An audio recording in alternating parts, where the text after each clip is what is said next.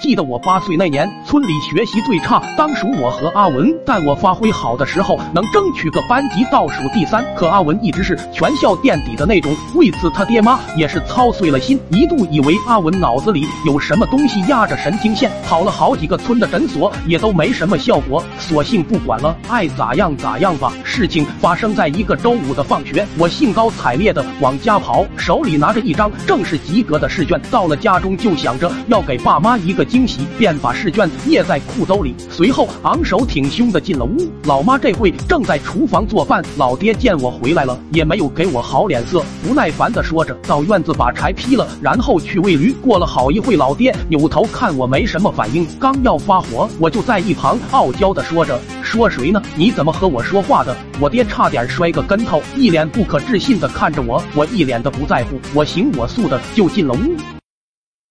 请让一下。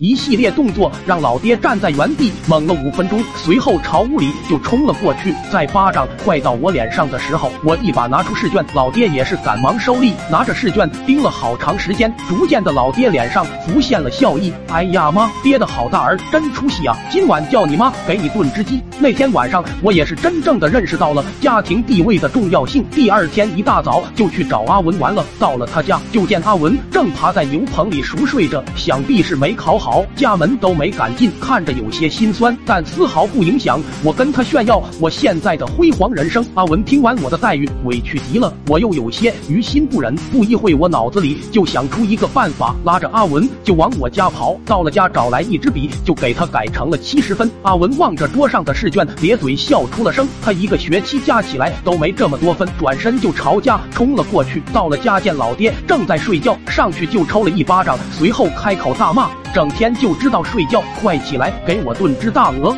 阿文老爹迷糊的睁开眼，还以为在做梦。阿文见老爹没反应，随后又抽了两巴掌，扯嗓子吼：“小刚子，我跟你说话呢！”他爹直接从床上弹了下来，整个人都暴走了。阿文见状，慢悠悠的从裤兜里掏着什么，但下一刻阿文就懵了，刚才太过于激动，试卷忘了拿。这下阿文慌了神，转身拔腿就跑。他爹裤子没穿，就狂追着，一路跑到了我家。等阿文爹进屋时，阿文已经手拿试卷，得意洋洋的等候了，不紧不慢的对老爹说着：“你瞅瞅这个。”阿文爹一把夺过来，盯着试卷看了好一会，有些不相信的问着阿文：“你这 A？” B、C、D 四个选项，你咋还选出个 E、F？